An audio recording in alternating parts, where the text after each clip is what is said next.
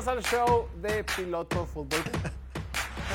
Este tipo está logrando es inconcebible. Dejemos de ver este show, vamos a ver el béisbol.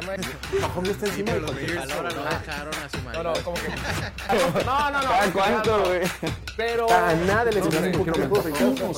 Tú no tienes nada que hacer, nada. Pero lo que sea, la única Pero de lo que la gente no ha visto es quitándole la bola. Bienvenidos al show de Piloto Fútbol, transmitiendo completamente en vivo desde la ciudad de Mexicali, Baja California, capital de este bello estado, el punto más al norte de toda Latinoamérica y la ciudad más caliente de todo el planeta. Ya es miércoles 17 de enero del 2024, 17 días de este año 2024 y estamos a tres días. Tres días de que arranque la ronda divisional de los playoffs temporada 2023-2024 de la NFL. Únicamente quedan ocho equipos y no cabe en mi pecho tanto júbilo de los tremendos partidos que tendremos este fin de semana. Bueno, sí. Si los Cowboys siguieran vivos, chance hubiera un poquito más de júbilo. Pero es lo que hay, es lo que habrá, es lo que con lo que tenemos que trabajar el día de hoy. Antes de iniciar, no olviden, suscríbanse a nuestro canal de YouTube. Estamos esperando llegar a 20 mil suscriptores antes de los partidos de la de campeonato de conferencia. Apóyenos con su suscripción, apóyenos con su like, apóyenos con sus donaciones para cualquier motivo. Los que son seguidores del programa saben a qué me refiero. Para cualquier motivo respetuoso, legal y dentro de los marcos morales. Hoy es un gran día. Vamos a hablar de los ocho equipos que siguen vivos. Y para platicar de todo esto y muchas cosas más, nos acompaña como todos los días, de lunes a viernes, de 6 a 7.20 pm a través de Facebook, Twitch y YouTube. Desde la esquina con el mejor comportamiento que jamás haya presenciado la humanidad en toda la historia. Arquitecto en potencia, armado por los Purdy Lovers, Howell Lovers, Pickett Lovers y por la gente que lo estima. Nos acompaña Little Shepherd, el pastorcito, Diego Elordi. Diego, welcome. Little Shepherd. Eh, ah, un gusto estar aquí, este, muy emocionado por los temas que traemos, son, son buenos temas, estoy, o sea, ya se siente, se siente ya, es cuando más importa, ¿no? Me aventé Se ve, buen- se siente. buen, buen clavado con lo que vamos a hablar ahorita y, y, pues como son temas de playoff, pues tuve que ver ahí unos eh, highlights de partidos del pasado, sobre todo Lamar Jackson y todo eso y se va a poner buena la cosa. Y ahorita es cuando todo importa. Se pone bueno la cosa. Únicamente ocho equipos. Lo dije ayer, lo repito, lo sostengo. Actualmente creo que cualquier equipo puede ganar el Super Bowl. De los ocho que quedan, todos lo pueden ganar, excepto Tampa Bay. Creo que Tampa Bay no le veo mala onda. O sea, sí, yo sí, veo a Tampa Bay en un escalón abajo del resto. Pero los demás, los otros siete equipos, Houston, Green Bay, Baltimore, San Francisco, obviamente, o sea, este, Detroit, todos, bueno, el resto creo que todos tienen una oportunidad real de ganar y de levantar el trofeo Lombardi el próximo 11 de febrero.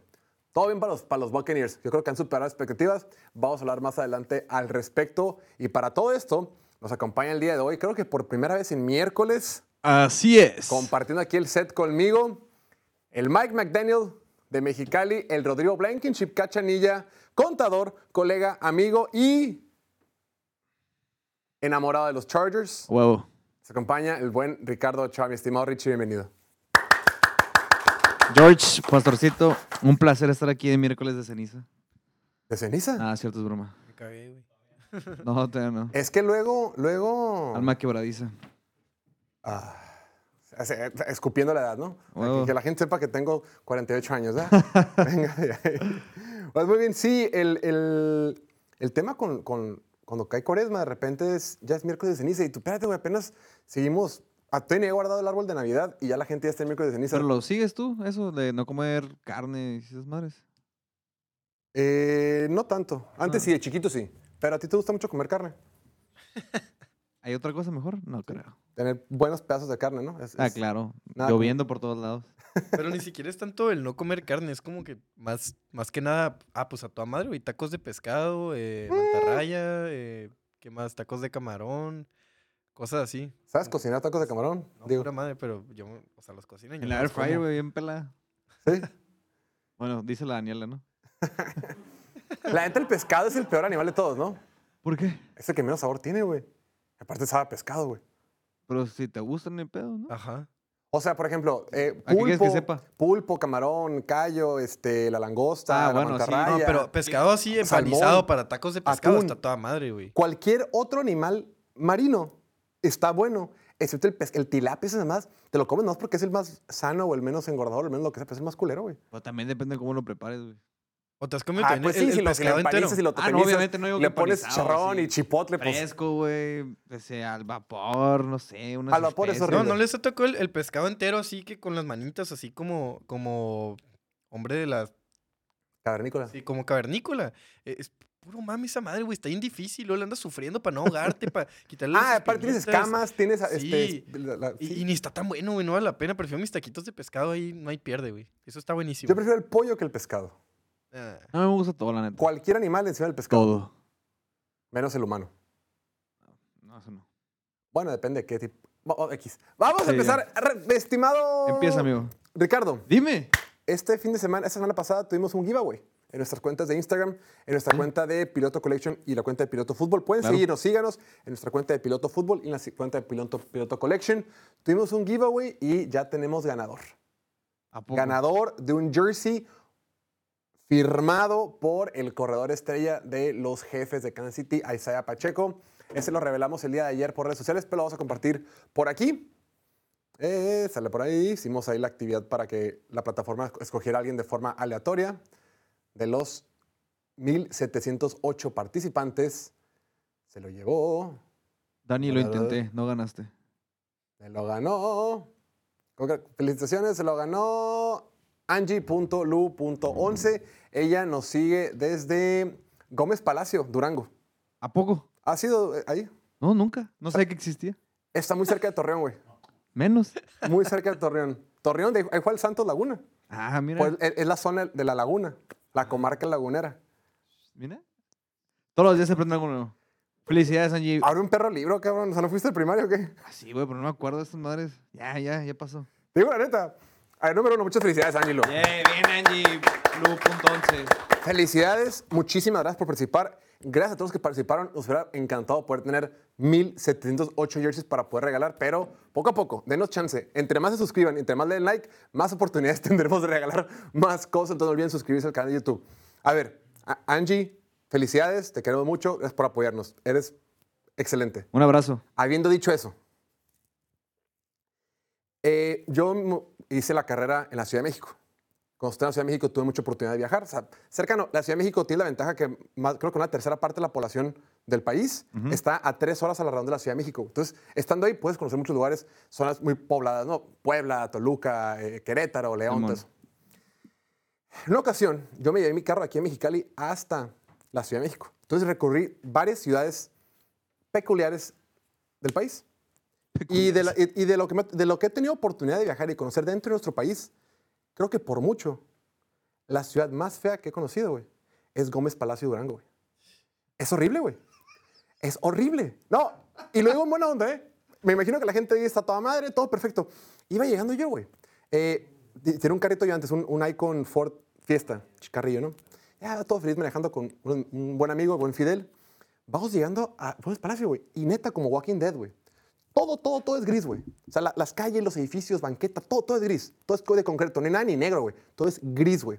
Y era un día nublado, o sea, todo gris, el piso, las, todo, el cielo, todo era nublado, güey. Eran como las 5 de la tarde, voy manejando, llegó el primer semáforo, güey. Y neta, un ambiente tipo Walking Dead, güey. En el semáforo se dejan venir, güey, como unos ocho pelados, güey. Ocho, así, corriendo a mi carro a limpiarlo. Entre ocho, güey. O sea, aquí en Mexicali, en muchas partes, llega un valedor, güey, te limpia ese güey, le pagas uno lo que sea, pero siempre es uno, güey.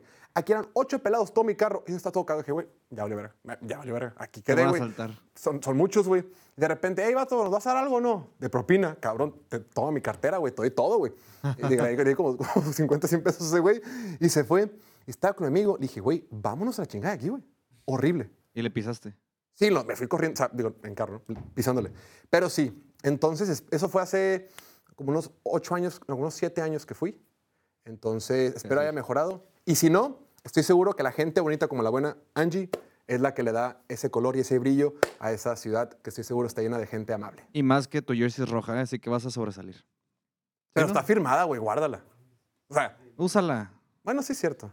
Como- Presúmeles. Pero úsalo un día que no vayas a sudar tanto. O sea, Ah, sí, claro. sí, porque luego ya tienes que lavarla y se apesta. En fin, felicidades y no olviden seguirnos en Piloto Collection y también en nuestra cuenta de Instagram Piloto Colle- en Piloto Fútbol. Y suscríbanse a nuestro canal de YouTube. Muy bien, empecemos. Hoy vamos a hablar de todos los equipos, de todos los equipos que van a estar compitiendo este fin de semana. Tenemos dos partidos en sábado, dos partidos en domingo. El día de hoy subimos un video hablando de- del coach Dan Campbell y no me di cuenta que el partido del domingo no va a ser a las, no va a ser a las 12 del día del centro de México. Va a ser a las 2 de la tarde. O sea, por lo general los partidos en domingo, el primero siempre es a las 12 del día del centro de México. Bueno, as- así han sido en temporada regular y así fueron los wild cards. El, primer- el- el el primero era el de Búfalo a las, 10 a las 12 del día del centro de México. Eh, no se fue por el tema del clima, pero ahora empiezan a las 2 de la tarde. Entonces, Ok. ajusten sus 2 de la tarde, hora del centro de México, ajustense y van a poder, si van a salir el sábado, se van a poder despertar tarde, ir por la barbacoa, ir por unos taquitos y disfrutar del fútbol americano. Mi estimado Ricardo, ¿cuál es tu comida favorita para cuidar mientras ves NFL? La neta. Crudear. O para ver NFL cuando estás echando La chorcha, neta güey. me gusta mucho la carne asada, güey. Carne ¿Sí? asada y bubas. Pero, por ejemplo, este domingo tenían chingonas de mariscos. No, es que no fue por ellos porque tenían flojera. Digo? güey, las boneless sin duda, güey, Sí, a huevo que sí. Para embarrarte en el sofá sí, y sí, nomás... para comer todas las que, todas las que me pongan al frente. Bueno, este domingo comí como tipo boneless, Ok. pero eran de coliflor. O sea, La, la Dani las compró en, la, en Costco, creo, y ella pensó que eran boneless, en sí, o sea, pollo en cobertura de coliflor, pero no. En vez de pollo era una coliflor En vez de pollo es coliflor, pero en forma de alitas, güey, es literal. Sí, sí. La piernita de pollo era coliflor, nomás Bueno, que de- empanizada. De hecho, soy más de alitas, pero es, es poco común aquí en Mexicali. A la también todavía no, no encuentro un lugar de alitas que me guste mucho. Lo malo de las alitas es que te manchas todo, güey. Simón. Si tienes- Yo prefiero los es boneless, parte de lo que, es- chilo, güey. que son pinches nuggets nomás, ¿no? Pero Como, como era un amigo chilango, los nuggets saben chido, güey. a huevo. ¿Qué tiene de malo los nuggets? Y si son de dino- dinosaurio. Mira, ves, ya me están regañando aquí. ¿Cómo, cómo que sin hueso, mi pastorcito? A mí me gusta. me gustan más las alitas, pero la neta en Mexicali no se, se aprecia si alguien me dice de un lugar que estén muy buenas porque no he Ay, encontrado la neta. bueno, es que las alitas, no sé. Yo a todos los lugares que voy aquí en Mexicali que pido boneless, todos me gustan, güey. Ajá, pero las los- alitas no, las alitas me ha tocado muy, Ah, sí. muy malas, en donde sea que pida aquí. Eso, eso es cierto. Mi comida favorita es, yo creo que la pizza. Pizza para echar hueva y el americano y una cerveza, güey. Puta. Es que la carne asada implica como estarte parando, servirte, es mucha dinámica. Eso es estar así más embarrado, empotrado en el sofá, güey. Eh, güey, Te está cayendo. Creo que la pizza no tiene... Una, hambu- una hamburguesa también de Carl's Jr., güey. A mí lo que más me gusta Ay, es hablar de los playoffs. A mí también. Y hablando más- de pollos, allá hay uno atrás. Hablando de pollos, los Ravens de Baltimore. El mejor equipo de la temporada 2023 de la NFL, sin lugar a dudas, fueron los poderosos Cuervos de Baltimore. Este equipo, cual prueba que le pusieron enfrente contra un rival contendiente, fue una prueba que superaron con creces. Eh, a mitad de temporada se enfrentaron a un equipo de Seattle, que Seattle en su momento puede ser un equipo de playoff, un equipo que pretendía o se confiaba que iba a estar en playoff, le pasan por encima. Después se enfrentaron por allá a Detroit, vimos lo que Detroit es ahorita, ¿no? Detroit está peleando por un pase a la final de conferencia donde probablemente va a entrar. Este equipo en casa le puso una tunda. Más adelante se enfrentaron también por ahí contra Los Chargers. Que estuvo medio reñido, pero eso no lo quiero comentar. Contra Miami, otro equipo de playoff, un equipo de Miami que estaba encaminado a terminar con el primer sembrado. Baltimore le pone una tunda. Y después, digo, antes de eso también estuvo el partido contra San Francisco, que San Francisco, hoy por hoy, en mi opinión, es el segundo mejor equipo de la NFL. Y en San Francisco, estos Ravens le ponen una verdadera tunda. Una defensiva súper poderosa, lo que está haciendo el coordinador defensivo de estos cuervos, Mike McDonald, se está ganando ya todos los equipos, ahorita que hay muchos head coaches disponibles, todos los equipos quieren ir por él, ¿no? Un, coach joven, un coach que viene eh, de una carrera combinada del colegial y la NFL, y un coach que en dos temporadas que ha sido coordinador defensivo de los Baltimore Ravens ha demostrado que se puede adaptar a diferentes circunstancias, ¿no? No es como este defensivo, estas defensivas, no sé, de Jim Schwartz en Cleveland o de Dan Quinn en Dallas que dicen, güey, yo me formo así, yo tengo mi esquema, yo tengo mi sistema y con mis jugadores te voy a atacar y de esta forma voy a- a jugar defensiva. No, el vato ha demostrado que está bastante cómodo jugando en diferentes coberturas, mandando presión, sin mandar presión, eh, con presiones simuladas, eh, haciendo cambios en la defensiva profunda, cover, cover 2, cover 3, cover 4, cover 1, lo que sea, lo puede hacer muy bien. Es un equipo muy bien coachado, muy disciplinado, que ha logrado detener a esta nueva era de la NFL en la ofensiva. Estas ofensivas de Kyle Shanahan, que las vemos por todos lados. Las vemos obviamente en San Francisco, las vemos en Miami, las vemos en Green Bay, las vemos un poquito en los Rams Sea, estas ofensivas modernas que son las que están triunfando actualmente en la NFL, si alguien ha demostrado que las puede tener, es Mike McDonald, el coordinador defensivo. Probablemente la mejor defensiva de la NFL, todos los sacks, todas las presiones, perfecto. Del otro, y eso es la pura defensiva, que es espectacular. Del otro lado, lo que ha hecho esta ofensiva, este siguiente nivel que destapó Todd Monken en su primer año como coordinador ofensivo, encabezando y liderando una temporada de MVP para Lamar Jackson que prácticamente ya está, ya está amarrada. Eh, una línea ofensiva jugando a un gran nivel, con buenas armas, con receptores jóvenes, con receptores versátiles, eh, desarrollando a un Tyrant joven en Isaiah Likely, que por cierto, el Tyrant suplente ha estado jugando bien y parece que Mark Andrews va a poder regresar para este fin de semana y si no, para el siguiente acompañado de un juego terrestre con todo y que han tenido lesiones. Lamar Jackson es el jugador que más rápido ha conseguido 58, perdón, ah, es el jugador que más, que a su edad, ha ganado más partidos de temporada regular. Ha ganado 58 partidos de temporada regular a su corta edad. Se va a convertir en el jugador más joven en la historia de la NFL en ganar dos premios de MVP terminó como el mejor equipo de la, NFL y obviamente como el mejor equipo de la conferencia Nacional, americana en temporada regular. La temporada regular quedaron campeones en todo, perfecto, chingón, aplauso, mérito, premios, eh, head coaches el siguiente año, los coordinadores, todo perfecto.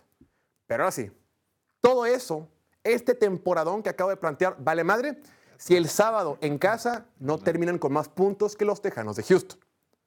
Entonces, la gran pregunta y la gran narrativa que existe con este equipo de Baltimore es, Lamar Jackson puede ganar el partido grande. Desde que entró a la liga ha, ha tenido cuatro partidos de playoff y su récord no es favorable. Tiene una victoria y tres derrotas en los playoffs. Nunca había llegado, nunca había llegado tan fuerte o con un equipo tan contundente como el que tiene este año a esta etapa de la postemporada, mi estimado Ricardo. La pregunta que es, que te quiero hacer es, si pierden los Ravens, en su primer partido de playoff de este año, ¿qué vas a pensar de Lamar? Eh, creo que ya se ha comentado durante todo lo que hará temporada, todo lo que hará esta temporada. Creo que las maneras importan. Si, por ejemplo, Lamar Jackson sale a hacer un juegazo y sigue jugando como el MVP que es, pero al, su equipo alrededor de él no, no funciona y pierde, pues mi pensar es, güey, pues Lamar Jackson va a seguir siendo Lamar Jackson. Pero si juega como históricamente ha jugado en los juegos de playoffs que tiene. O sea, si, sale a jugar como los últimos dos juegos que tuvo de playoffs, que tiró cero pases de, de, touchdown, tiró intercepciones, nomás tiene un, un, un, touchdown corriendo, pues ahí sí va, va a demostrar, bueno, va, va a darle la razón a mucha gente que dice, ah, Lamar Jackson cuando llega a los juegos importantes en enero, que es cuando más importa el fútbol americano, no puede sacar la casta. Se le abre la cajuela. Ajá, se le abre la cajuela, como para muchas cosas, ¿no? Pero... Pero tu papá, el políticamente no correcto. Exactamente, sobre todo con esta clase de corebacks. Pero sí, o sea, en todos sus juegos de, de playoffs nomás tiene tres touchdowns por pase, tiene cinco intercepciones, un touchdown por tierra, ha tenido cinco fumbles, de los cuales ha perdido nada más dos. Digo, ya me voy a repetir otra vez, si sale a jugar como en esos, en esos últimos playoffs, juegos de playoffs, perdón, este sí va a ser algo de qué hablar. Mi estimado Diego, va a arder el mundo si estos Ravens de Baltimore no sacan la victoria el sábado. Sí, 100%. es la narrativa, la narrativa que le encanta a la gente, que Lamar Jackson, ah, pues a toda madre gana en temporada regular porque tiene un equipazo, porque lo ayudan mucho y llegan los playoffs, pecho frío, entra, llega lesionado, no pueden sacar los juegos y como mencioné, Ricardo, tiene números pésimos en los playoffs. Uh, ahorita mencionaste que tiene marca de 1-3. Yo quiero ser un poco más justo. Vamos a no contar ese primer partido porque era su temporada de novato, donde Flaco era el titular y lo metieron ahí nomás como que. ¿Contra que perdió? En, paquetes distintos. No, o sea, él no era el coreback del equipo. Entonces, los tres juegos de playoff que ha participado, cinco intercambios de balón, cuatro intercepciones y un fumble que perdió. Únicamente dos touchdowns, uno por aire, uno por tierra. Y su touchdown por aire, su único touchdown por aire en tres juegos de playoff como el coreback titular de los Ravens, fue en tiempo basura contra los Titanes. Okay. Bueno, no fue tiempo basura, o sea, todavía había juego, pero era, ya muy era inalcanzable. O sea, se sentía como, como, como era dominante el equipo de Tennessee aquel día, cómo podían correr la bola con facilidad y cuando vas arriba por dos, dos no, iban arriba por tres anotaciones en ese momento, eh, pues nomás tienes que correr la bola, acabarte el reloj y no los podían parar. Entonces, casos muy puntuales. Eh, quisiera poder defenderlo, pero los números son horribles. También me fui a ver los partidos una vez más para ver si eran casos muy puntuales o neta estaba jugando mal. Y pues tampoco está jugando horrible, pero lejos de su mejor versión. Lejos del Lamar que conocemos en temporada regular, lejos del Lamar que ganó el MVP en 2019 y que esta temporada ya lo tiene básicamente asegurado.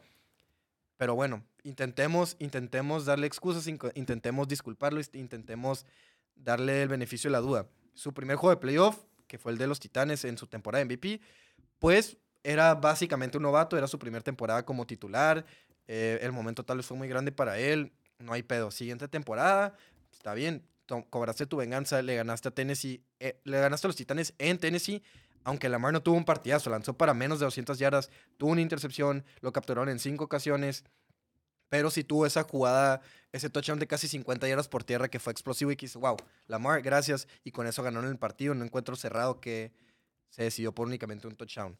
Y también la defensiva hizo su chamba. La defensiva ya lo apoyó. En ese primer partido, la defensiva permitió que Derrick Henry promediara. ¿Cuánto promedió el vato? Promedió 6.5 yardas por acarreo en ese No partido. así, no lo pudieron parar. Corrió para casi 200 yardas. Incluso hasta tuvo un pase de touchdown Derrick Henry. Simón. Ajá. Y ya en el 2020 lo, lo pudieron contener un poco más. Lo limitaron a 2.2 yardas por acarreo. O sea, gran, enorme diferencia. Y en- repito, encuentro cerrado, lo ganan los Ravens. Siguiente partido, viajan a Buffalo. Pierden por marcador de 17 a 3 en un juego donde Lamar Jackson, híjole, o sea, iba 10-3 el encuentro y estás acercándote a zona roja y lanza una intercepción que resulta en un pick six y pues, o sea, eso, eso te cambia todo el partido, pero en ese sí lo puedes medio disculpar porque es una jugada muy puntual, o sea, un partido en Buffalo, de un duelo de defensivas, repito, iba 10-3 y Lamar lanza ese pick six de 101 yardas que pues se van abajo 17-3. Pat Aaron Johnson. Sí, y luego sale lesionado Lamar Jackson y no jugó todo el cuarto cuarto. Capaz si la cosa hubiera sido diferente si hubiera jugado en ese cuarto cuarto, nunca lo sabremos. Y ya pues en el 2021 fue una temporada que acabó en semana 14 para Lamar Jackson, salió lesionado, el equipo se desplomó, terminó con marca perdedora, último lugar de la división, obviamente no pasaron a playoff. Y el año pasado, caso similar, se perdió los últimos seis juegos, incluyendo el wild card en Cincinnati, que de hecho una jugada diferente y lo Por ganaban poco lo gana Taylor con Huntley. Tyler Huntley. Pero pues Lamar no estuvo disponible para el equipo. Y, y ahorita, ahorita es cuando, o sea, ahorita es cuando ya tienes todo el apoyo del mundo. Tienes el coordinador ofensivo, tienes el coordinador defensivo, tienes la defensiva, tienes las piezas en ofensiva. Recordemos que en años pasados no tenía receptores, güey. Se le estaba aventando con Marquise Brown, Willie Snead y Miles Boykin Chácale, de receptores. Su, su fuerte eran sus dos tight ends, que era Hayden Hurst y Mark Andrews. Pero, y pues, luego no dejan nomás ser- Mark Andrews No dejan de ser Tyrants. y no dejan de ser tight ends, claro. Eh, entonces, y, y también vimos cómo, cómo ha evolucionado como pasador. Repito, como hemos dicho toda la semana, como hemos dicho toda la temporada, Lamar Jackson antes era correr primero, lanzar después. Ahorita es lanzar primero, correr después. O sea, si neta ya no hay nadie, si 100%. neta ya extendí la jugada lo más que pude, nadie está solo en lo profundo del campo, nadie está cruzando, encontrando huecos en las zonas, pues me arranco y sigo siendo excelente corriendo. Pero no me voy a arriesgar a lesión y eso le va a beneficiar, eso le va a beneficiar porque va a estar sano para este partido. Tuvieron la semana extra de descanso y no tienes excusas ya, tienes que ganar. No hay pretextos. No, no, nomás iba a eh, comentar lo de que salió lesionado porque no me acordaba. El único coreback en ganar más de 50 partidos en sus primeras seis temporadas y tener menos victorias de postemporada, ¿sabes quién es? Le dicen Juan Cincinnati. ¿Qué? El único coreback en tener más victorias en sus primeros 50 partidos ¿Andy Dalton? Y tener un peor récord en playoff que Lamar Jackson únicamente ha sido Andy Dalton. Soy un crack. ¿Y mi premio? ¿No está por ahí Dak Prescott también? Basta. Siguiente partido. El Digo, siguiente equipo. Hablemos de los Tejanos de Houston, el equipo contra el que se van a enfrentar estos Baltimore Ravens. Los Texans. Pues son el equipo del pueblo en la americana, ¿no? Porque en la nacional el equipo del pueblo son los de Detroit, aquí son la americana. Veía un post ahí, ¿no? una, una página de memes, no me acuerdo quién lo puso, que decía, pues el Super Bowl del pueblo, el Super Bowl que todo el mundo quiere ver es Detroit contra Houston. Pues sí, güey, ahí, ahí gane quien gane, pues todo el mundo va a estar feliz. O, la menor cantidad de gente va a estar triste de los que seguimos la NFL. Tenemos que reconocer el, lo mucho que han superado las expectativas esa temporada. Esa temporada, los casinos en Las Vegas pronosticaban que los Tejanos de Houston iban a tener ¿cuántas victorias, mi estimado Ricardo? Cuatro. Más. Cinco y medio, 6.5. casi. Únicamente los Cardenales de Arizona se les proyectaban menos partidos ganados que a los, a los Tejanos de Houston. O sea, en papel estaban compitiendo por el penúltimo lugar de la temporada. Era obvio, era un roster con poco talento, un roster muy joven, con un coach de primer año, con un coordinador ofensivo de primer año y con un quarterback novato. Hoy, CJ Stroud es el segundo quarterback más joven de toda la NFL. ¿Sabes quién es el más joven de la NFL, mi estimado Ricardo? Eh, Diego. Ey, Se había lastimado a media temporada. Al principio de la temporada.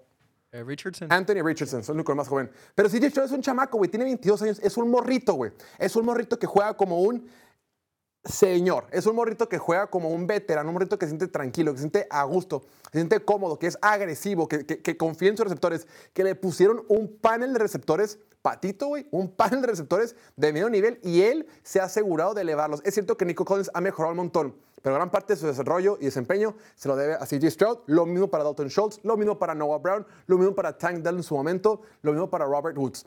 Entonces, este equipo a lo mejor los fanáticos o los que lo siguen dicen, güey, ya lo logramos, güey, cabrón, no mames. De, de no esperar nada, de probablemente estar coqueteando con, el, con una selección top 5 en el draft este año, los vatos no solamente se meten a playoff, terminan con récord ganador, ganan su división y ganan el primer partido de playoff en sea, este equipo ya prácticamente ya, ya ganó, güey. Ya su Super Bowl ya fue. Y luego del otro lado, también eh, jugadores jóvenes están desarrollando un montón, ¿no? Lo decíamos el caso de Will Anderson, lo comentábamos ayer, pero también Derek Stingley. Está viendo una estadística de, de Next Gen Stats. El partido pasado, Derek Stingley contra Murray Cooper le permitió únicamente una recepción en tres intentos para menos seis yardas, güey. Menos seis. Menos 6 yardas, güey. La única vez que le completó un pase fue para un pase negativo. O sea, Derek Stingley, también que fue una selección top 5 de, de los Tejanos hace un par de años, ya había estado lastimado, había sido inconsistente. Ya tienes jugadores de talento, de la más alta calidad en esta defensiva. El cocheo. Oye, eh, mandaron un video al grupo, lo mandaste tú, no creo quién lo mandó. Sí. El video de Demico Ryans, que le dice a su linebacker, le dice a Chris- Christian Harris, no, Christian, Chris- ajá, Chris Harrison. Harrison, algo así. Sí. le dice, a ver, El pick cabrón, six. Simón. le dice, la segunda intercepción de Joe Flacco, le dice, cabrón, te necesito que veas al coreback. Quédate en tu zona, voltea a ver al coreback y te va a dar la intercepción, güey. Confía en mí, le dice Demico Ryans. Y el coach le dice, arre, coach, yo me encargo, coach. Güey, no das voltea y en cuanto voltee, jala, te dispara y va a ser, va a ser pick. Y ¡pum! A la Literalmente, Demico Ryans lo, pre- lo- lo predijo, pero a ver, eso es trabajo de cocheo. Eso es dos cosas, trabajo de cocheo y que tus jugadores te compren el paquete, güey. Porque tú como coach puedes ser muy sabión y puedes saber todos los and O's con muchos coaches que saben un montón. Pero si no tienes dos cosas, es saber, saber enseñar y la confianza de la jugada que yo mando va a tener éxito, confía en mí. Oye, y Demico Ryans no tiene las credenciales como un Bill Belichick o como un eh, Steve esos coordinadores defensivos de, de antaño que, güey, yo sé lo que estoy haciendo, cállate el hocico, obedece. No, güey. Este head coach, aunque tuvo éxito en San Francisco, pues no está tan experimentado y no tiene autoridad moral por encima, por su equipo. Pero con un año de trabajar con ellos, confían en él, güey. Y el vato, ese video, búsquenlo en Twitter, es- es impresionante. Después, del otro lado, ofensivamente, lo que está haciendo Bobby Slowick. Bobby Slowick, el coordinador ofensivo de Houston, que viene de la escuela de Kyle Shanahan, estuvo en San Francisco la temporada pasada. eh, lo mucho que ha ayudado para el desarrollo de CJ Stroud. Bobby Slowick llega a ser entre los candidatos entre, para ser head coach el siguiente año, ¿no? Junto con Ben Johnson, junto con Mike McDonald, junto con varios. Pero después del partido que tuvo CJ Stroud contra esta súper defensiva de Cleveland, con el, jugador defensivo del año, Miles Garrett, esta súper eh, exhibición que tuvo, ahora el coordinador ofensivo de Houston probablemente se lo van a llevar, güey. O sea, va a ser súper cotizado. Entonces, mi estimado Ricardo, Dime. ¿Se termina la temporada para los Tejanos de Houston y se considera un éxito? ¿O crees que este equipo, aún con todo y que va a enfre- enfrentarse a Baltimore, aún está para más? Mira, en los playoffs todo puede pasar. Ya sí. su- Suena bien cliché todo lo que tú quieras. Yo, en lo personal, pienso que sí se va a acabar aquí con Baltimore. Pero va a ser un muy buen juego. Ya tuvimos un preview en semana 1, ¿no? Pero pues, Correcto. pues hasta se- fue en semana 1, ¿no? Todo cambia. Los, los dos eran novatos en sus sistemas. Y CJ Stroud viene de, no quiero decir de menos a más, viene de más a super más, porque no, no, no ha jugado mal en un, en un momento, o sea, ha tenido sus bajoncillos, pero lo único que tiene que ser, eh, a mi perspectiva, cam- cambiar de lo que pasó semana 1 a, a esta semana de playoff es, uno, proteger a CJ Stroud, porque creo que le hicieron sack en semana 1 cinco veces, y jugar un poquito más limpio, porque tuvieron nueve penalties. Ok. Es, también va a ser interesante porque Houston es el equipo que menos regala el balón Así es. y va contra la defensiva que más robos de balón genera. Eh, también la defensiva, pues todo el mundo sabe que la defensiva de Baltimore está muy cabrona. Sol, promedian como 16 puntos recibidos por juego. Eh, te digo, yo siento que sí se les va a acabar ahorita, pero puede sacar la casta y ahorita, ya- o sea, eso lo estaba pensando yo hoy en la mañana, ¿no? Cuando estaba haciendo lo del revisar los juegos. Pero después de que vi el video ese que les mandé hace rato del Ryans, dije, no mames, este cabrón es un perro genio, güey. Por, por algo lo recibieron en Houston cuando lo contrataron, güey, con aplausos y todo el mundo de pie, güey, en el edificio, güey. Sabían que, lo, sabían que habían encontrado una pinche mina de oro con Demico Ryans. Y si alguien puede hacer que ese equipo pelee contra uno de los mejores equipos de la liga, es ese güey. Güey, ya se me puso la piel chinita nada más de hablar de él. Estimado Diego, ha sido un éxito esta temporada para Houston y crees que puedan llegar a más? 100% ha sido un éxito, como dices. eh, ya ganaron su Super Bowl la semana pasada. No solo ganaron el partido, dominaron el partido. Lo- los dos pick sixes se ve como el estadio se vuelve loco y luego al final todavía nota Singletary para meter más de 40 puntos en el marcador. Y dices, cosa más sexy del mundo. Esta ciudad se lo merece con todo lo que, todo lo que pasaron con el tema de Sean Watson Y en la temporada Cleveland, ¿no? pasada. Eh, Sí, o sea, una franquicia que dices, no mames, o sea, íbamos bien. Con Deshaun Watson, recordemos que er- eran contendientes, eran, eran un buen equipo, estaban ahí, parecía que iba a ser Mahomes y sus rivales iban a ser Lamar Jackson, Josh Allen y Deshaun Watson también. Y luego se acaba eso y dices, no mames, ya no tenemos esperanza, la cosa se acabó, que, que, que sigue. Y llegan estos dos güeyes de Miko Ryans, coach novato, y CJ Stroud, Korak novato, te elevan el equipo, ganas la perra división, recibes un juego Sí, de playoff en casa y aplastas a los Browns. Y no eran, no eran favoritos, ¿verdad? En ese partido. No, eran Sí, o no, sea- por dos y medio. Eras, los Browns eran los favoritos y tú los aplastaste a ellos. Es lo impresionante, pero ah, sí, sí la veo difícil. O sea, Sí. no quiero, no quiero dudar de CJ Stroud, no quiero decir que no creo en él, porque sí creo en él, pero hay niveles, hay equipos que están en reconstrucción, equipos que, que superan las expectativas, equipos que están construyéndose apenas, que van de menos a más, o como dice Ricardo, de, de más a Superman. todavía más. Y creo que Texans es uno de esos equipos. Y los Ravens, por su parte, es un equipo que ha sido muy bueno en, en años pasados. Mencionas ahorita como Lamar tiene la mayor cantidad de victorias a su corta edad. Pero en playoff no han logrado trascender y ahorita esto importa demasiado para ellos. Por eso fueron agresivos, por eso hicieron cambios en coordinador ofensivo, en coordinador defensivo. Por eso ya por fin le dieron a- a las suficientes armas a Lamar, evolucionaron su juego. Y, y aquí la, la única, o sea, creo también en la defensiva, creo en la defensiva que tienen los Texans, creo en Demico Ryans como mente defensiva, pero cuando te estás enfrentando a Lamar Jackson, a estos Ravens en Baltimore, que tanto les urge ganar, Sí, los Ravens no están confiados, güey. No Sí. le va a pasar lo que le pasó a Dallas, güey. A no. nadie le va a pasar ya lo que le pasó a Dallas, Sí. todos se aprendieron, de hecho. Exacto. Y, y no, ¿no viste el, el revuelo que hubo en redes sociales después de lo que dijo JJ Watt em, en tanto a la Calificación de PFF. de la PFF, calificación de Pro tu- Football Focus padrino, que ¿no? tuvo Stroud eh, a comparación de Jordan Love. E- Eso es algo que me preocupa porque, bueno, contexto. Eh, todos vieron el box score, vieron las estadísticas que tanto Jordan Love como CJ Stroud tuvieron casi Los casi mismos números. Sí, mismos números, mismos pases completos, mismos Todos. intentos, mismas yardas, mismos touchdowns y sin intercepción. En términos generales, obviamente. En términos generales. Y luego sale Pro Football Focus y da sus calificaciones que, que toman en cuenta literal todas las jugadas. Si, creo que es un sistema de negativo, positivo, neutral, algo así, ¿no? Y, y al final se suma y... Tú me lo explicaste una vez. Sí, sí, sí, es- está muy complicado, pero el, el punto es que ven todas, todas las jugadas de cada jugador. ¿Qué hiciste tú como jugador? ¿Maximizaste el potencial de esa jugada? Eh, ¿Dañaste a tu, a tu equipo en esa jugada? ¿O simplemente hiciste lo que se debía hacer y ejecutaste? No agregaste nada ni perdiste nada, que es el neutral. Y, y bajo ese, ese, ese criterio sale en la calificación y arriba en 90 ya es como que de élite, tuviste un partidazo, te pasaste de lanza y pues lo promedio es como el entre el 80 y el 85 es, es bueno, ¿no? Bien. Y CJ Stroud esta semana tuvo una calificación de 77, 78, algo así. Ujú, Y entonces, Jordan Love de 90. Y, y sale JJ Watt enojado de que, ah, es una mamada, de que ustedes no saben nada, tuvieron los mismos números, no sé qué, los dos se pasaron de lanza. Pues sí, pero también tomemos en cuenta, estos güeyes vieron, o sea, ninguno de nosotros, por más que nos guste y por más que quisiéramos, vamos a ver todas las jugadas de todos los jugadores y calific- calificarlos a cada uno de ellos. Sí, claro. PFF te hace ese paro y PFF, por eso yo confío en ellos. Yo sí, sí creo en las calificaciones, sí creo en, en las métricas avanzadas que te dan. Y los equipos creen en eso, porque mucha gente salió a criticar que, ay, ¿qué, son, qué saben estos nerds que nomás sacan su laptop y, y pone números en un algoritmo Los y salen las calificaciones. PFF, güey. La, la NFL, los equipos de NFL le pagan a PFF para que les den métricas avanzadas, que les den datos de los otros equipos, sus tendencias, eh, los jugadores buenos, los jugadores malos, eh, por dónde son vulnerables, por aire, por tierra, cómo juega este cora cuando lo presionas, cuando le mandas blitz, Claro. cuando está en una bolsa de protección limpia, etcétera. Entonces, PFF sí tiene credibilidad y Sí. CJ Stroud tuvo un partidazo, no se lo quiero quitar, pero también tuvo, tuvo dos jugadas muy puntuales que le bajaron esa calificación. Al principio tuvo una Intercep- casi una- intercepción. un Ah, pase sí. que debió haber sido interceptado, que PFF te lo cuenta, es lo que, lo que tanto digo a cada rato, que las jugadas dignas de intercambio de balón, si yo le tiro un pase a las manos al defensivo y se le cae, me debería contar como intercepción, Claro. pero no contó porque al güey se le cayó, pero yo, yo la cagué, yo como quarterback la cagué. Claro. Y luego también tuvo ese pase largo a Nico Collins en el que no pudo conectar. Que lo voló, ¿no?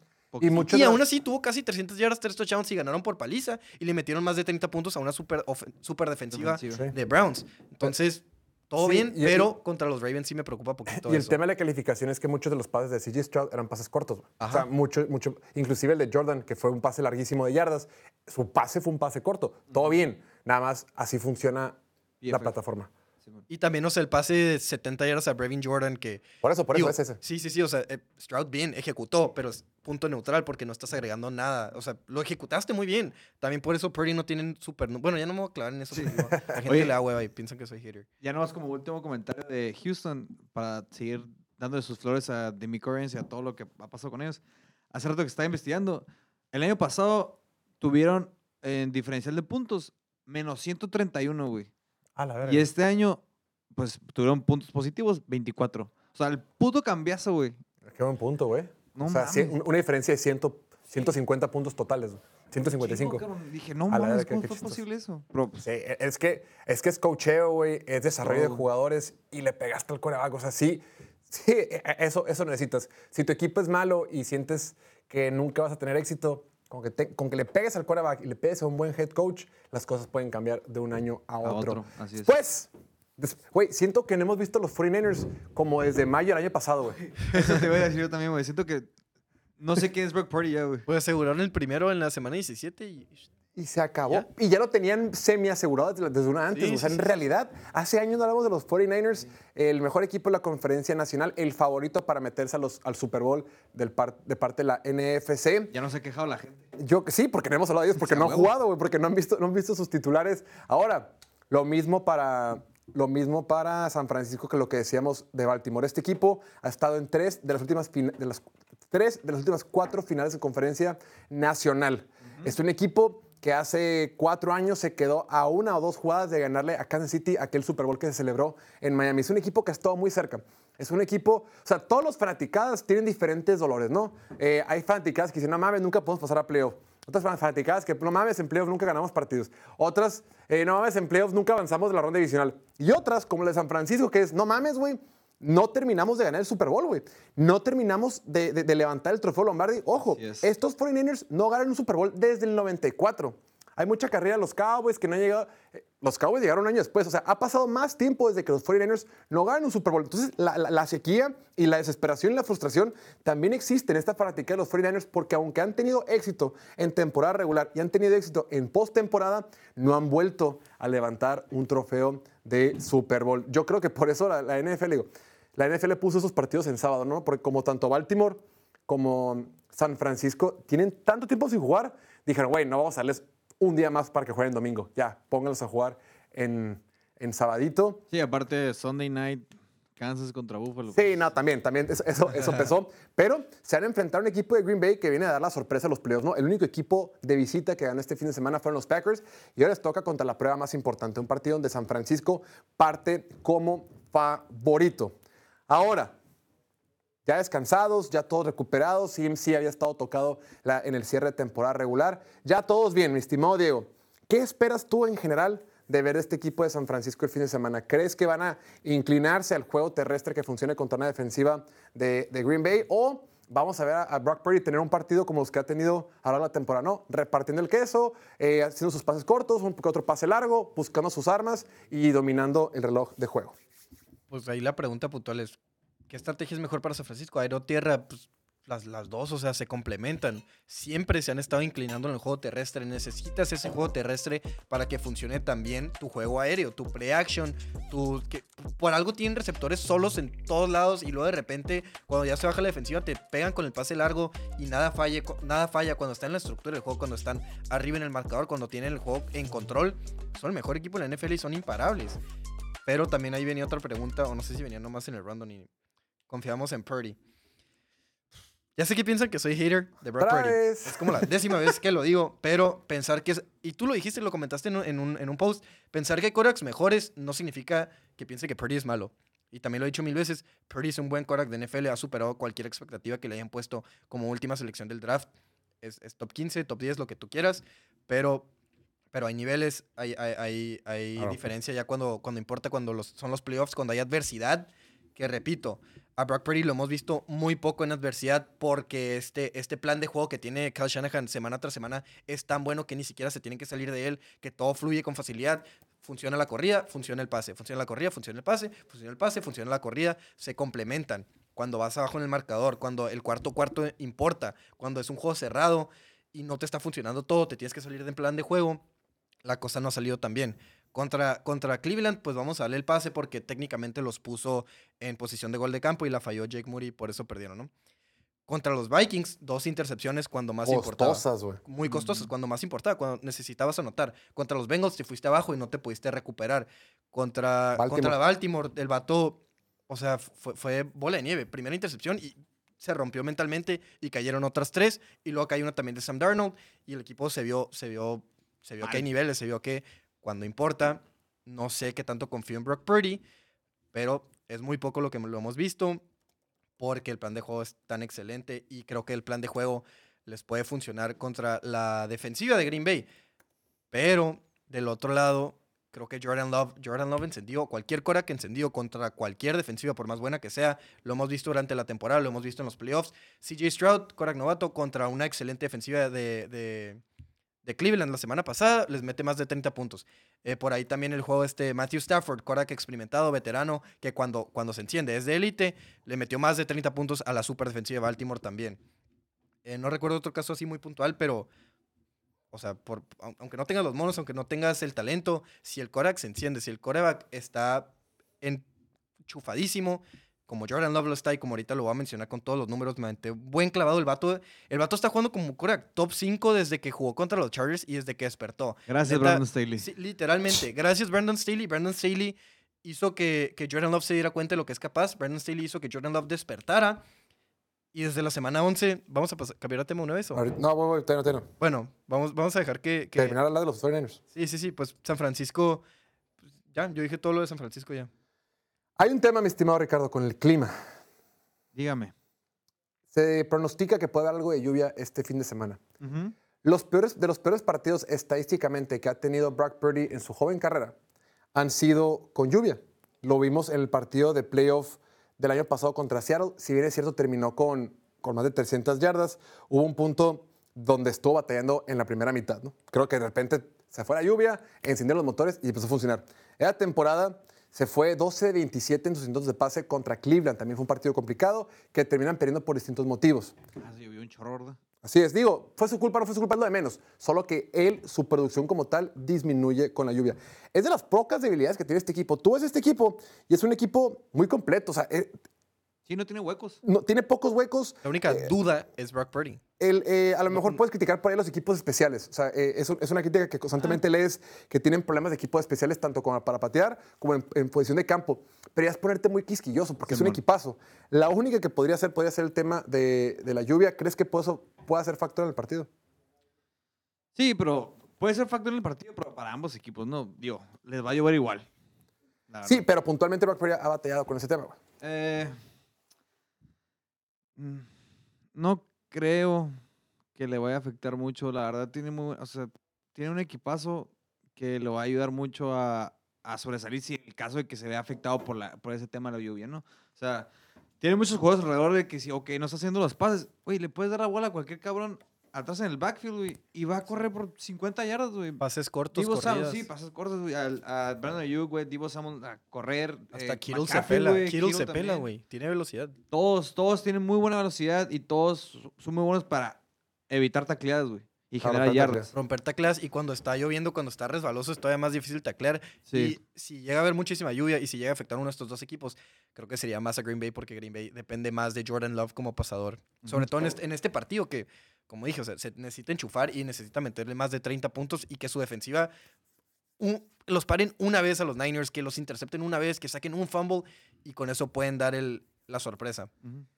Del otro lado van a estar los Green Bay Packers. Tenemos que irnos más rapidito porque se nos acaba el tiempo. Los Green Bay Packers, que la gran revelación obviamente ha sido su quarterback quarterback Jordan Love. Desde media temporada, todas las estadísticas hemos visto cómo ha roto la liga, prácticamente líder en todas las métricas desde la semana 10, semana 11 a la actualidad. El partido pasado contra Dallas lo vimos, el, cosas que ves de un quarterback evolucionado, un quarterback cuando puede hacer lanzamientos de calidad en lo profundo del campo, con presión en tu cara, en movimiento, comprando tiempo en la bolsa de protección, te habla de que el vato ya está en el siguiente nivel, ¿no? Ya pasó a la fase 2 de Corabaco, a la fase 3, o a lo mejor avanzó dos o tres escalones. El tipo está, está listo. Y llama mucho la atención porque es no solamente la ofensiva más joven de toda la NFL, es la ofensiva más barata de toda la liga. La más barata y este equipo está haciendo maravillas. Todo el mérito del mundo también se lo lleva, por supuesto, el head coach Matt LaFleur. Ah, eh, lo hemos comentado, ¿no? Aaron Rodgers era exitoso, pero sus dos campañas consecutivas de MVP las tuvo con Matt LaFleur. O sea, destapó el talento a otro nivel. Y, y- y Jordan Love, que lo fueron esta incubadora poco a poco donde fue mejorando y ahorita pues tiene pues un, un, Korak joven, listo y, y encendido en esta etapa de los playoffs. Fíjate que estaba leyendo por ahí, el, al que no le hemos dado el mérito suficiente, en mi opinión, es al gerente general. Pensé que a decir Joe Barry. me Tú también. No, no, no, el gerente general. Estaba leyendo un, un artículo que, que- que- que habla de que como Brian Gutekunst, el gerente general, pues era el niño apestado del salón, güey. Era el niño que lleva su topper de atún al salón, güey. El, que- el que no hay que estar cerca, güey. El vato, recordemos que ellos habían llegado a una final de conferencia nacional en el 2020. Acaba de llegar una noticia que te va a partir el corazón. ¿Qué? Dallas is not making a head coaching change and Cowboys Mike McCarthy is staying as head coach. Puede ser como que no escuché. Eh, el- el vato- los vatos terminan, de, de una, pierden una final de conferencia nacional y en el draft siguiente, en lugar, todo decía que, güey, es que le faltan armas a Aaron Rodgers, le falta línea, le faltan receptores, le faltan muchas cosas. Draftearon a su reemplazo Jordan Love, güey. Por ese motivo, Brian Gutekunst, el gerente general, se pelea con Aaron Rodgers. El vato todo el mundo lo odia, güey, no es posible que no le receptores. Yo también en su momento lo critiqué, todo el mundo lo criticó. Pero el vato aguantó vara y él fue el que seleccionó, porque no solamente escogió a Jordan Love, brincó y fue en la primera ronda por Jordan Love y consiguió tener a un super Korak que ahorita está rindiendo fruto. O sea, hace cuatro años todos lo criticaron, ah, esto hizo un pendejo, esto bueno ayudar a Aaron Rodgers, Aaron Rodgers lo criticó, se peleó, se generó cierta este, fricción en el vestidor y todo, pero hoy por hoy pues quedó como el vato más listo que está eh, manejando este equipo. Y lo más importante, y yo creo que hay una oportunidad para que este equipo, eh, en gran parte por el cual han tenido éxito más allá de lo de, de lo de de Jordan Love, sin lugar a dudas ha sido el juego terrestre, güey. El juego terrestre ha sido una locura. Desde, desde Aaron Jones regresó de su lesión porque había estado ausente, ha promediado más de 110 yardas por partido, más, contra Dallas, contra Minnesota y este último partido contra... Ah, no, perdón. Sí, contra Dallas y lo- lo- contra sí, Minnesota, contra Carolina. El vato está corriendo la pelota más de 110 yardas los últimos cuatro partidos. Ya es una ofensiva mucho más balanceada. Ya es una ofensiva que está funcionando mejor y la neta le puede hacer la lucha a quien sea con todo y que ya superó las expectativas de este año. Algo comentar rapidito antes de irnos al siguiente tema, mi estimado Diego. ¿Me puedo aventar, por favor, todos los números de Jordan No, eh, Tienen que tres- entender. 30 segundos. 30 segundos. El vato, no mames, desde la semana 11 contra los Chargers está jugando como uno de los cinco mejores quarterbacks en la NFL, si no es que top 3. Número 5 porcentaje de pases completos. Número 3 en yardas por aire. Número 5 en yardas por intento de pase. Número 2 en pases de touchdown. Únicamente una intercepción. Nadie tiene menos. Segunda, mayor, segunda mejor calificación como pasador. 15 lanzamientos de alto impacto. Número 5 en jugadas dignas de intercambio de balón. Número 4 en, en porcentaje de, de presiones que se convierten en sacks. Eso es lo más importante. Lo presionas y no puedes generar sacks. Cuando está bajo presión es número uno literalmente en todos. Touchdowns, intercepciones, lanzamientos de alto impacto, rating de pasador. Cuando lo blitzeas también es número uno en todo. eh, eh, lanzamientos de alto impacto, yardas, primeros y dieces. eh, número dos. Y cuando no lo blitzeas uno. también es número uno en todo, güey. Es una mamada. No le puedes 11 hacer nada. Ah, Sorry, gracias, pero tenemos que ir avanzando. Tenemos que hablar también ahora, mi estimado, del otro equipo de la conferencia, eh, de la división norte, la conferencia nacional. ¿Quién ganó esta, esta división? MCDC. Los Leones de Detroit. Este equipo está soñado. Esta ciudad está soñada. Me recuerda al equipo de Cincinnati en la temporada del 21, donde una ciudad que llevaba 30 años sin ganar un partido de playoffs, 30 años sin, sin éxito, sin victorias, sin nada, güey. Están vivos, están creyendo y- y- y Dan Campbell está encargándose de todo eso. Dice, nos quedan tres juegos. Pero vayamos a conseguir este ahora mismo, dijo Dan Campbell. Afirmó que es genial que los aficionados de los Lions sueñen con los próximos pasos, pero quiere que su equipo se mantenga en el momento y se enfoque en los Bucks, porque eso es bien importante. Así como los Dallas Cowboys dijeron, ah, no importa, Dallas nomás, Dallas nomás hay que preocuparnos por San Francisco. Pues por solo preocuparte por San Francisco, tómala en tu cara, en tu casa. Green Bay te pasó por encima. Mi estimado Ricardo. Hola. ¿Cómo estás? Bien. Están haciendo historia en Detroit. Macizo. Están cambiando el mundo en esa ciudad. Sí. Para ellos mismos, obviamente. Sí. Va a seguir viva la historia de los Lions. Eh, yo quiero que siga viva porque la neta es mi caballo negro de la nacional. Ojalá lleguen hasta el Super Bowl. Pero se van a enfrentar contra una Bakerneta que viene encendida, ¿eh? Cosa que nadie pensaba. Pero como Con las llantas ya parchadas, ya recién re- güey. refaccionadas. con armorol y todo el pedo. este, no, eh, yo creo que sí van a ganar, pero tienen que tener cuidado no cometer errores, güey, porque esa defensiva de, de, ay, se me fue, de Tampa Bay está jugando muy bien y mientras le des la quebrada a Baker Mayfield de hacerte jugadas, te puede, te puede castigar. Pero mi pensar es que Dan Campbell va a tener listos para jugar y pueden sacar la victoria en su segundo playoff consecutivo en Detroit. Ojo, van a jugar en domo, ¿eh? No vayan a pensar que van a jugar ¿Viste eso, güey? al aire libre. Para Pero los que no También saben. vi que, que la que mandaron a preguntar eso era como que una ahí del. O sea, no sea de americano, solo como que era del.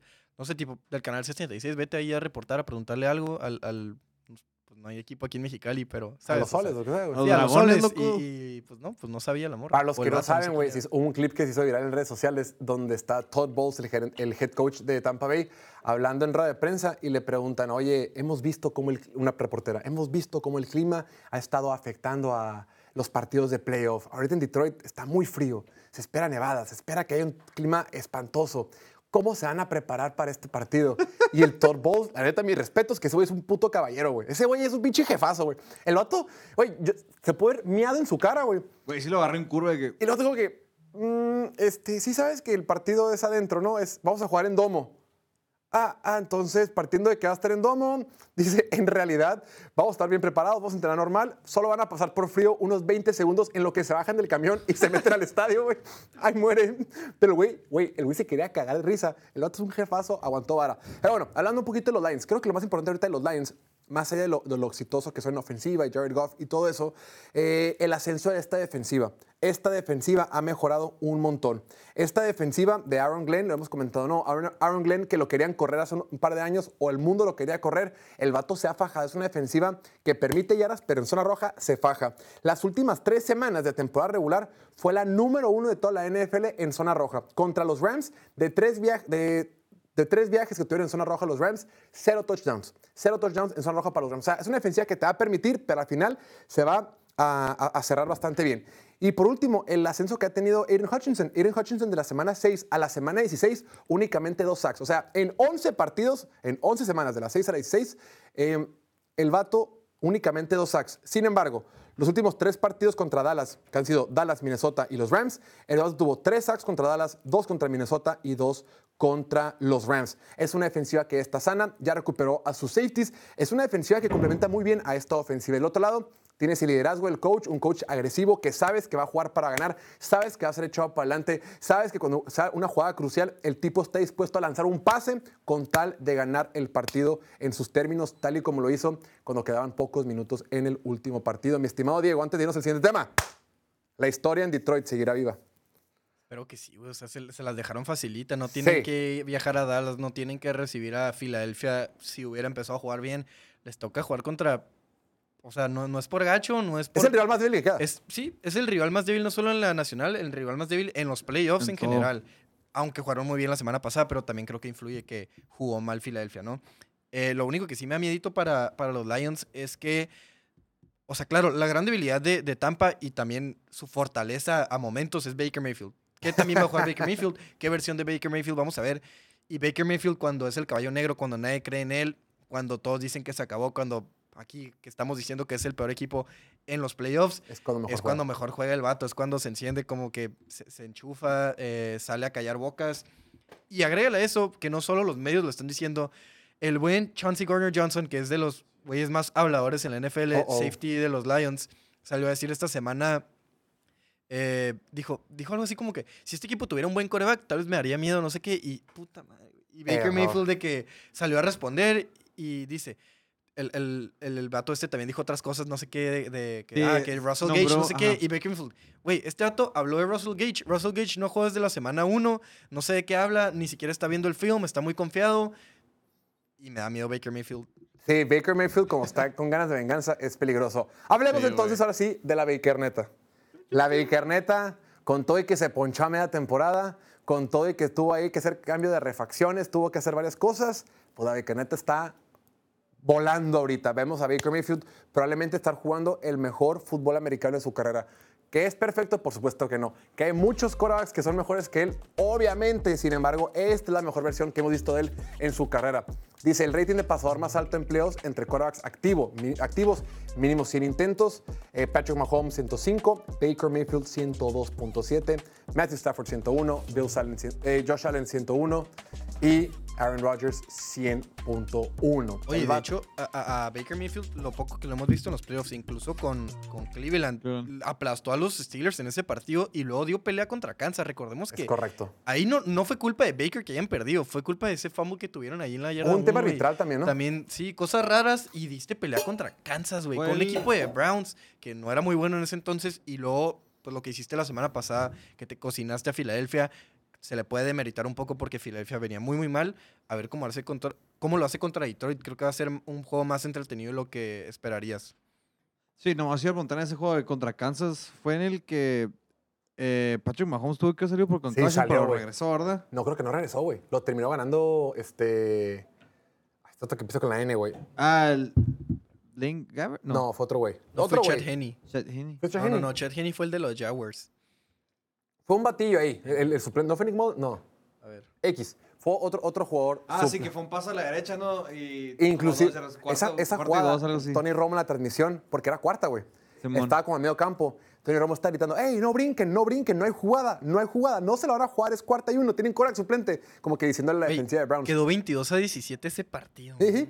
Le dicen, no brinquen, no hay jugada, no hay jugada. Y de repente, el quarterback, ¿quién fue? ¿Quién era el quarterback? Eh, Era Chad Henney. A Chargeni agarra la pelota y lanza el pase para dos yardas y primero dice que no mames, dice Tony Romo, no mames, ¿cómo se atrevió? Es un loco. Parece el Terry Hill, ¿no? Creo. No recuerdo bien, güey, pero sí. Completó estuvo- 6 de 8 pases, 66 yardas y tuvo una intercepción Chad Henney. Otro equipo que superó muchas expectativas, al igual que Houston, Tampa Bay se esperaba que ganara seis partidos y medio.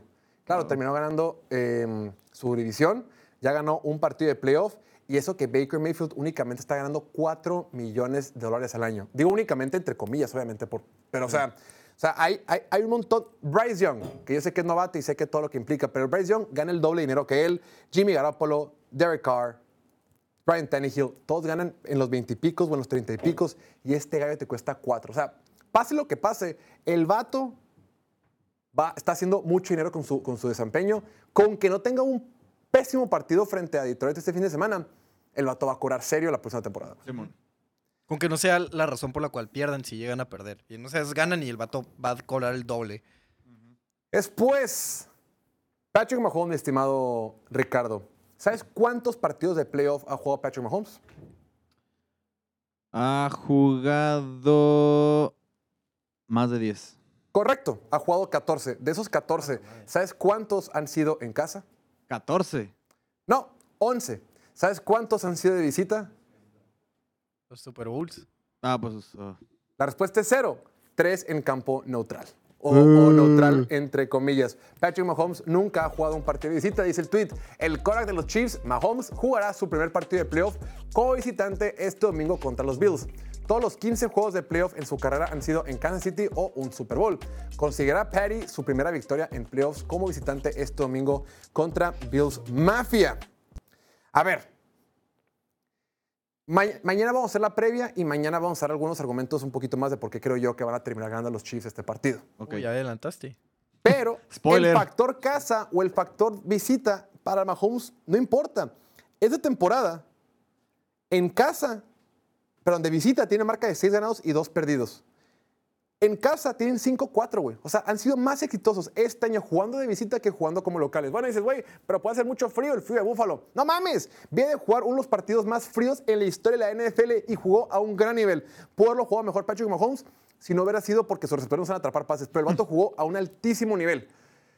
Yo creo que este factor, el tema de la localía o la no localía, lo que sea, va a ser lo último de las cosas que puedan influir en el partido y, creo que no deberíamos hacer algo. Por ejemplo, y en el 2022 también, el vato en casa se fue 7-1, de visita se fue 7-2.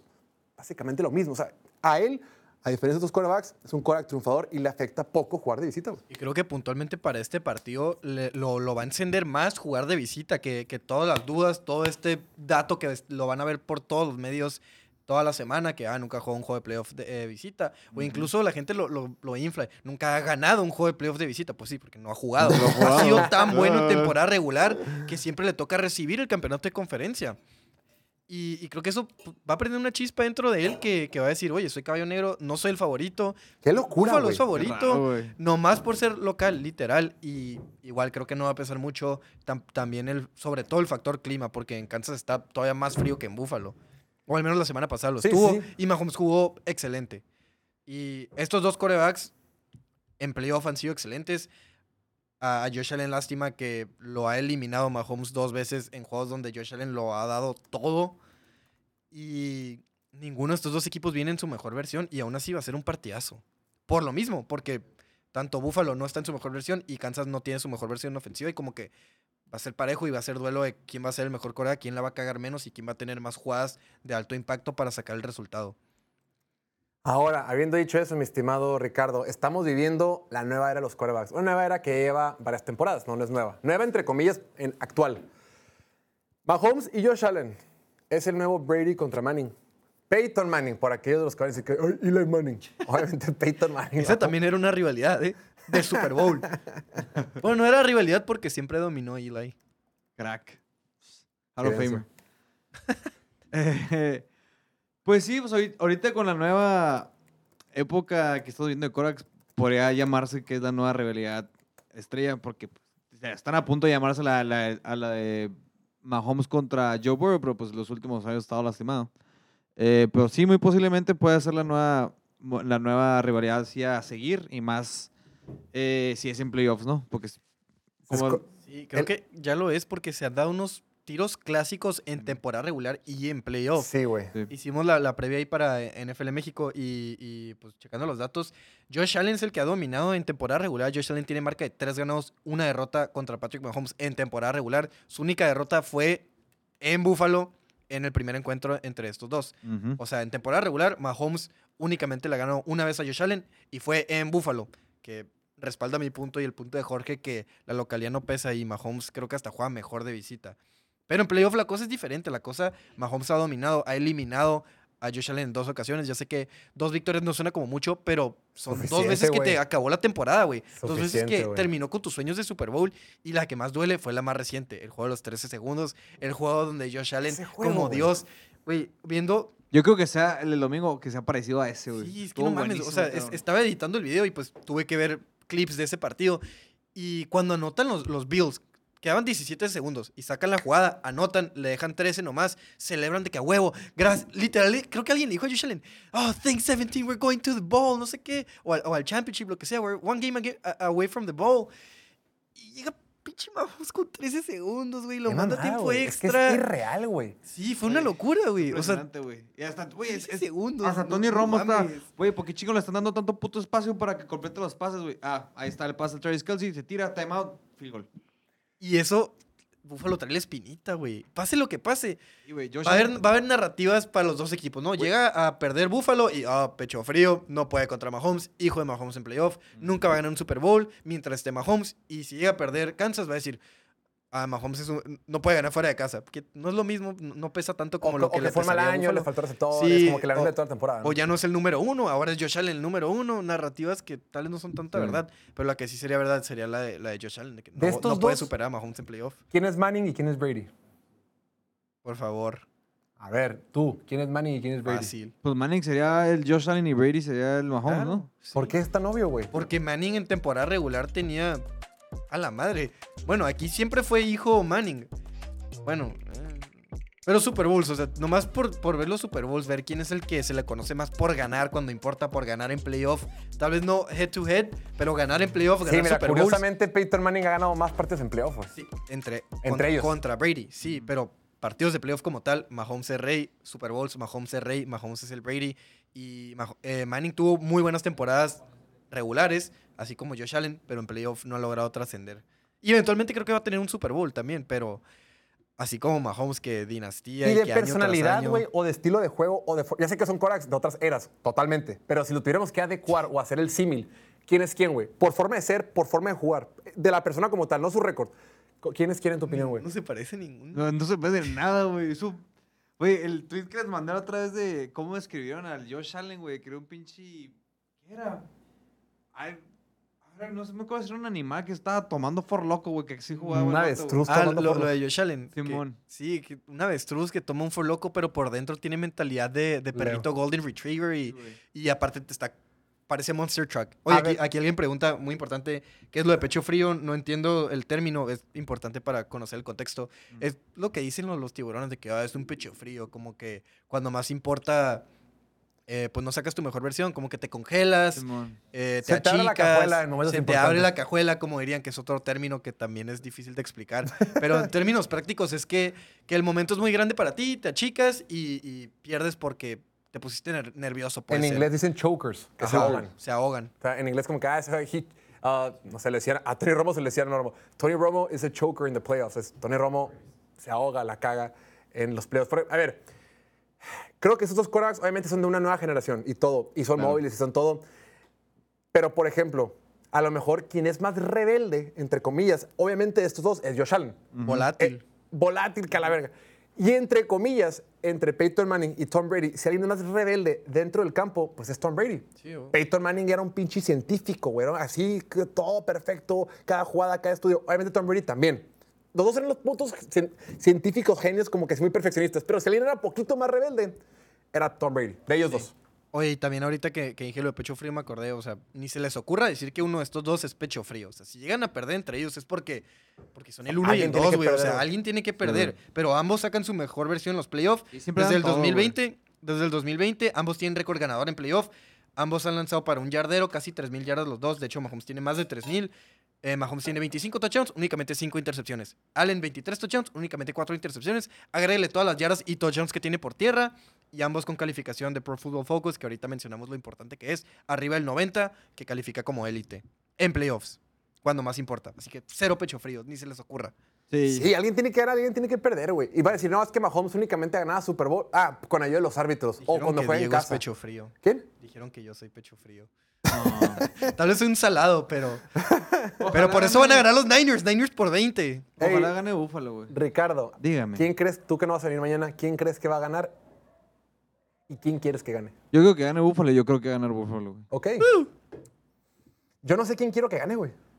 Yo sí, yo creo, Sí, la está, neta, está difícil, Búfalo necesita una victoria moral, güey, en su pinche historia, güey. O sea, es el Es equipo que que ha llegado sí. cuatro veces a un Super Bowl sigues y los ha perdido los cuatro. Esa fue una avanzada, güey. Yo, yo cada que, que me acuerdo de eso digo, no puedo creer que eso pasó, güey. O sea, ya. Ahorita estamos viendo el año de que los equipos que nadie da un peso por ellos están haciendo todo. Tío, todo, obviamente todo el mundo da un peso por neta, güey. la neta, güey. Pero pues Lions, Texans. Por favor. Búfalo, Búfalo, oye, de acuerdo con Gen Stats, Búfalo en la semana, se- en la semana antes de jugar, cuando pierden contra Filadelfia, tiene una probabilidad del 5% de meterse a los playoffs. 5% de Ganar el con Super Bowl Stats. sería increíble. En Por fin entonces- ganar el Super Bowl. En aquel entonces, la probabilidad de que ganara el Super Bowl era, puta madre, punto Sí. lo que sea. Sí, y hoy están a dos partidos, güey. O sea, están muy cerca, güey. Sí, tenían que haber ganado todos los juegos de temporada para llegar a donde están Y ahorita. lo Y, hicieron, watch, güey. Ganaron la lo división. hicieron. Sembraron número 2. Cuando ganaron el, ah, el lunes, creo que le...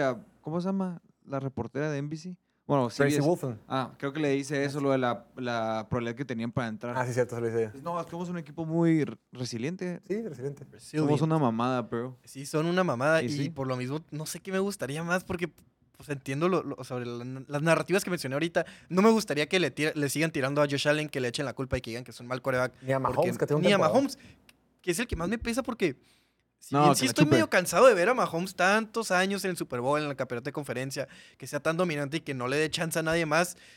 eh, este año es diferente porque este año lo están dudando. Este año no es de que qué hueva que estamos en este año, es eres malo, ya no eres el mismo, ya no eres el mejor, eh, no puedes sin receptores, no puedes sin Tyreek Hill.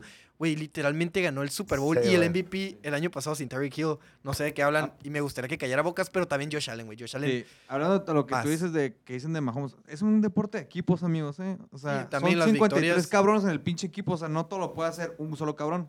Así que déjate de decir. Ese fue el comentario de tío de Villar, ¿no es cierto? Vamos a hacer un partidazo, mañana vamos a hablar al respecto y yo quiero tirar el spoiler. Yo la neta, la neta, la neta, no sé quién quiero que gane, la neta, pero voy a esco- escogí a los Chiefs. Quiero que van a ganar los Chiefs. Por distintos motivos que vamos a dar mañana. Mañana se pueden perder el programa. Ricardo, gracias como siempre por venir. Hoy en miércoles. Eh, Diego, gracias por venir todos los días. Mi nombre es Jorge Torres. No olviden suscribirse aquí a nuestro canal de YouTube, seguirnos. Queremos llegar a 20 mil suscriptores antes de los partidos de final de conferencia. Gracias por su apoyo. A nombre de toda la producción, Julián, Noel, Poli, Alán y Piña. Muchas gracias. Nos vemos mañana. Mañana en punto a las 6 de la tarde, hora del centro de México, aquí en YouTube, Twitch y Facebook. Que estén bien. Excelente miércoles. ¡Vámonos!